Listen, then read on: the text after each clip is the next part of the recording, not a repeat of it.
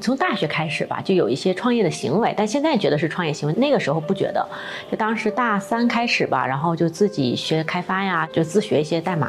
然后当时就在呃校园之外去接一些项目，然后做一些这种外包的工作，然后自己还在学校里面有个小的 studio，然后反正是当时算是赚点钱。当时就说那就看看能不能写写代码啊，帮人接点 3D 外包，然后那时候接 Flash 接网站，啊，然后做的比较多，这个是算是第一步。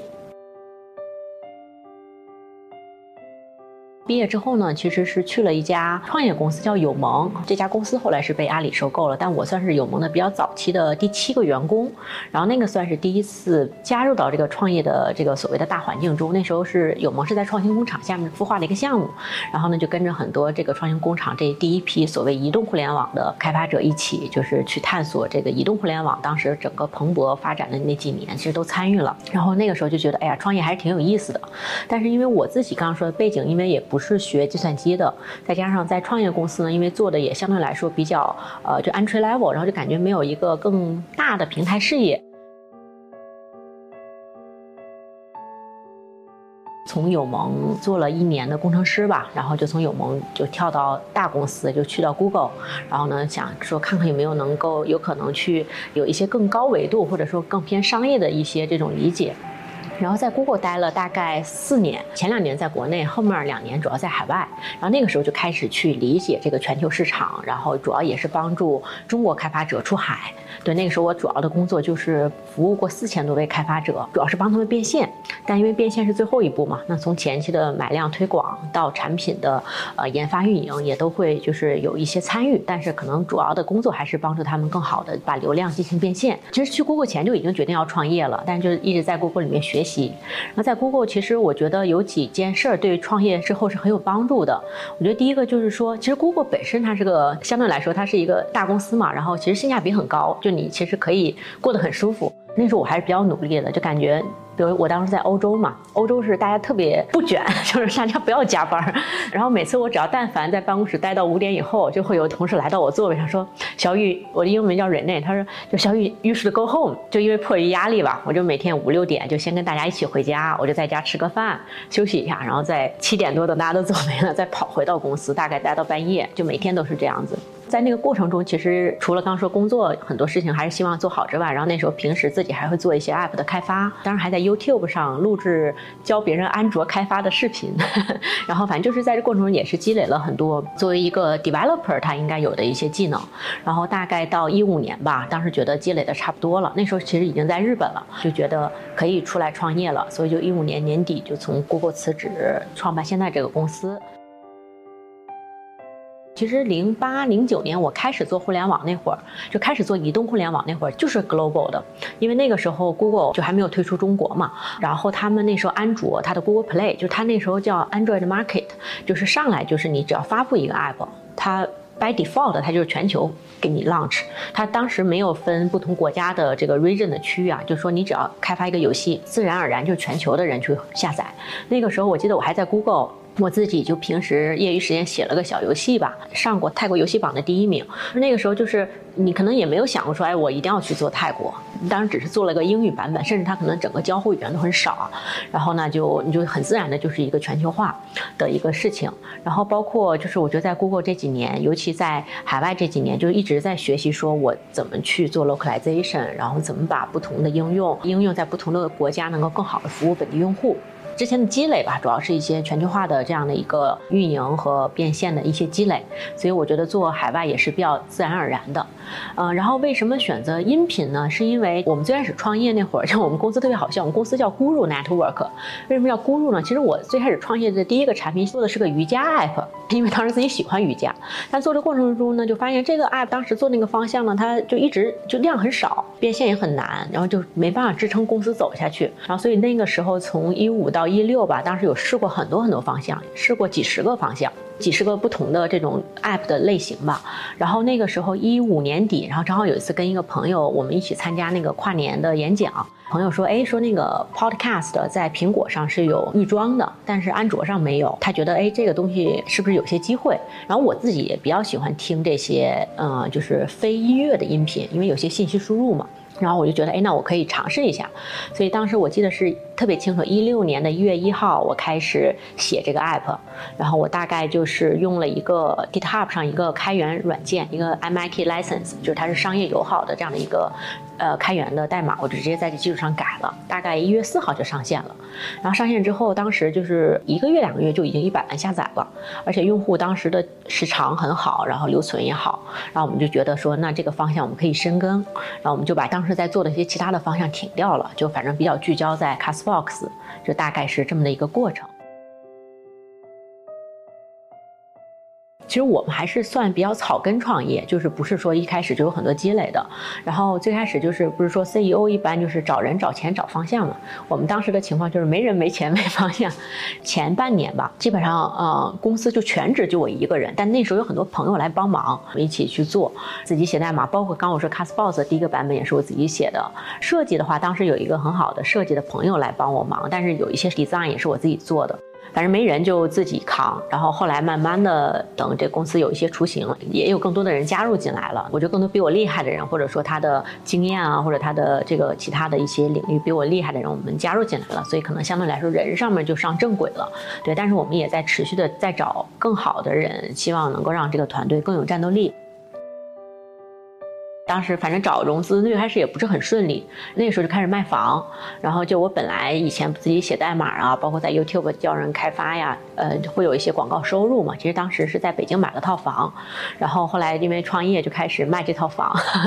其实中间还有几个月是那个卖房，因为他有贷款嘛，反正等那段时间又反又借钱，因为刚刚说有有朋友帮忙，你也不希望人家就是白帮忙嘛，你还希望能正常支付一些这种兼职的工资，包括租办公室啊这些。包括买电脑这些很多设备的开销，反正就拿自己的钱在贴。后来刚说 Castbox 起来之后，就有了这个 Tracking Record，然后慢慢呢就有投资人找过来了。后面就融资方面就相对来说顺一点，而且也赶上一六一七还有一八年上半年这两年半吧，它整个资本市场还是比较好的，就是比较 friendly 的。所以说后面就相当于是从财务方面就不需要自己再补贴了。我们在最开始做 Castbox 的时候就。觉得这产品好，我们就比较聚焦嘛。其实前几年都聚焦在这一个方向，过了几年就会发现它有遇到一个很大的瓶颈，因为它主要要做内容，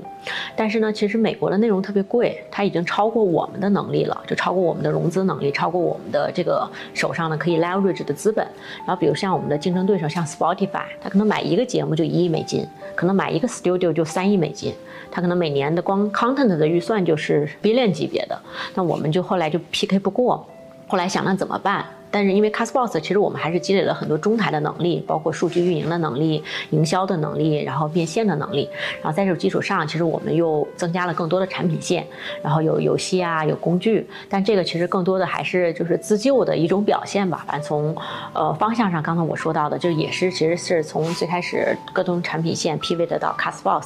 再从 Castbox pivot 到比如说依赖这个中台能力和运营能力，去上面再构建各种我们擅长做的这样的。一些产品工具型的方向，或者这种泛娱乐的方向，反正整个过程中，我觉得还是困难比较多，但是呢，也都在想办法克服。反正就是也没有什么说，就说哎，这个东西就一定过不去，实在过不去就绕开走。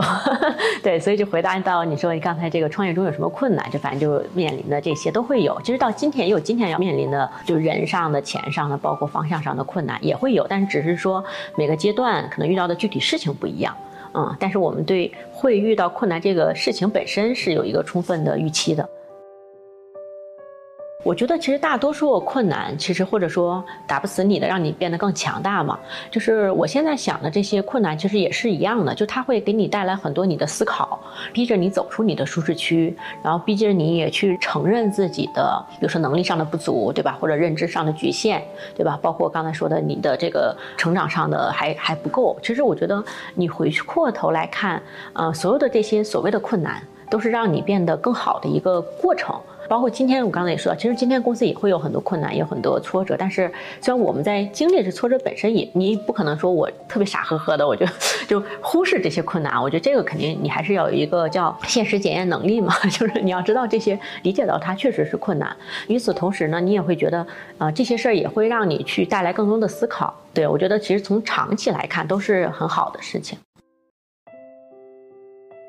我觉得是这样，因为我们其实现在主要的研发的实际上的一个呃 resource 资源其实还是在国内。然后我觉得其实中国的工程师红利其实还是这么多年，就是我觉得呃互联网的发展啊，包括刚刚说的其实人口红利的一个沉淀，它带来的一个你不可忽视的一个优势。对这个我们其实还是希望能够保持。然后呢，新加坡它其实离中国很近，时差也是一样，包括从旅行上，你其实如果飞回成都，其实只要。呃，五个小时吧，所以其实我觉得从交通上也是比较便利的。然后，但反过来呢，因为我们刚说我们市场主要是欧美嘛，因为这边和欧美的沟通会多一点，然后包括飞到欧美也比较方便。虽然有时差的问题，但是可能没有中间来回去隔离的问题，所以这些可能对我们更好的贴近市场也会有帮助。然后它是在一个比较相当于是一个桥梁的位置，呃，这是一个我觉得我们当时会放一些这个资源或者人过来。呃，第二个原因呢是我觉得就。说，因为这边现在整个新加坡，它的各种厉害的人，他都在聚焦在新加坡。然后呢，你能够看到很多比我们优秀的人，包括比我们优秀的组织，而且来了之后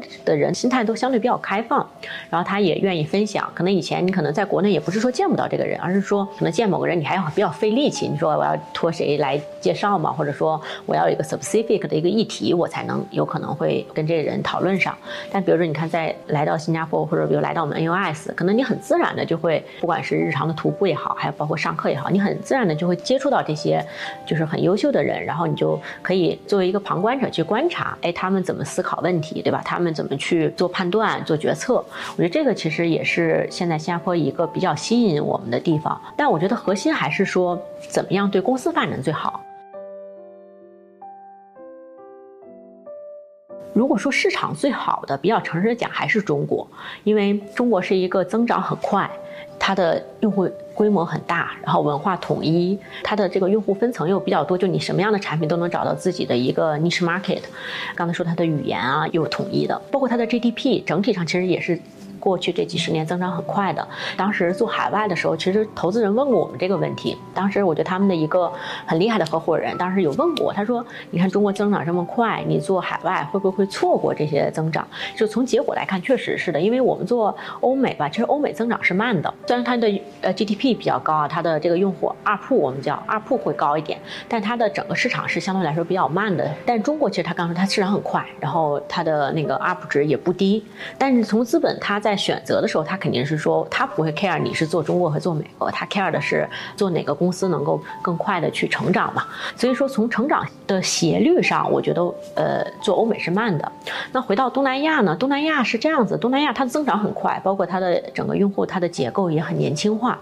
但东南亚它有一个小问题，就是它的啊 UP 值比较低。相当于它的人均 GDP 啊，各方面除了新加坡，但新加坡又相对来说它这个市场比较小。如果放东南亚，它 UP 值比较低。呃，但是呢，如果想做东南亚的话，比较好的方法还是说准备好足够多的弹药，你能撑到这个经济体起来。因为其实我们做公司的，其实本质上还是叫点线面体。就是一个点的努力，就比如说像我个人，可能我自己是个努力的人，对吧？我也希望我们的团队是一个相对来说更上进的人。那线呢，就刚才说的，假设我们有不同的产品线，可能有的产品呢它增长快，对吧？那这个团队的人他也能成长更快一点，对吧？收获也更大。然后面呢，可能是我们做的行业，比如说我们是聚焦在移动互联网，对吧？那可能像我们其他同学有做 Web 三的，对吧？然后有做传统，那可能不同的行业它增长也增速也不一样。最后就刚刚说这个经济体，对吧？你做的是东南南。亚的这个经济体，还是你聚焦欧美这个经济体，就说我觉得每个经济体呢，它有好的一面，也有问题的一面，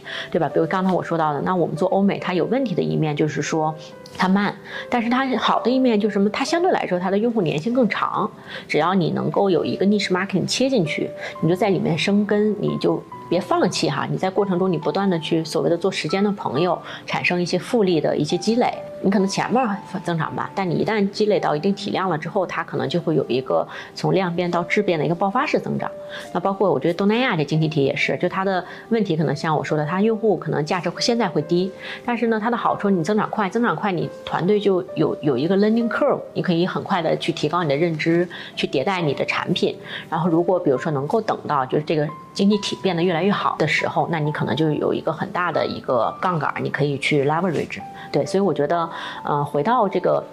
关于出海，就说关于刚说出海东南亚也好，甚至像我们出海欧美也好，我觉得本质上还是认清这个经济体的本质，然后你能不能有这个耐心去做啊？如果你觉得我能有这个耐心，对吧？我我也很享受现在做的事情，然后呃也很喜欢我做的这些人的他们呈现出来的这种文化，我也很感兴趣，对吧？那我觉得只要有这个耐心做，我觉得就是任何一个市场其实都是有它很好的一面的。找清自己的优势，其实我觉得中国刚刚说，一个是在供应链的这个积累上，还有刚才说的工程师红利，这些都是我觉得我们不能忽视的这些东西，这些是我们的根本。我觉得我们一定要认识到，说我们跟别人在 PK 的时候，如果你一旦出海，你的竞争对手就其实可能不是其他的中国企业家，你可能是全球的企业家，对吧？那我们在跟其他的企业家就是全球的不同地区的企业家 PK 的时候，我们要知道我们的优势在哪儿，对吧？但短板也要补齐啊。有有些可能像这种叫 storytelling 的能力，那肯定是欧美最强的，对吧？我们其实是有这方面不足的，但这些我们可以慢慢去补。但是我们更多的还是要把我们的优势也要发挥出来。对，所以我觉得，比如说企业家选择出海，我觉得核心还是要想一想，我们有什么我们能够跟。其他的国家的这些企业比起来，我们能够就很快能够帮助我们去站稳脚跟的，我觉得这个还是挺重要的。第二，你要就能够理解用户的需求，我们能够真正去满足用户的需求，我们还是要做好很好的本地化。你要去知道你服务的对象是谁，对吧？他们有哪些没有被满足的需求？那最好其实是痛点。满足痛点其实是相当是更刚性的需求嘛，但如果你痛点满足不了，对吧？你找找它的痒点，也能让它稍微就是锦上添花也是可以的。所以我觉得这几个都是我们这些出海企业家需要考虑的。所以我觉得格局可能要再大一点，我们要在全球范围内建立我们的竞争力。我们其实，在不同的国家也有我们的办公室嘛。其实我觉得对比下来，我觉得中国的呃团队或者中国的企业家，其实确实是最勤奋的。我觉得这一点是我们值得骄傲的。嗯，我觉得只要你勤奋，你有这种 eager，你有这个有这意愿吧，你希望做好，至少你有这这前提了，那你就后面才有可能。对，我觉得这个其实也是我觉得中国的出海企业家可以去就是有自信的一部分。我们就一定只要是我们能够。空杯心态，对吧？让我们真的去虚心的学习，然后以及不断的去迭代自己的认知，然后慢慢的去尊重这我们的用户，尊重我们要做的市场。我觉得一定都是有，最后都会有所收获的。嗯。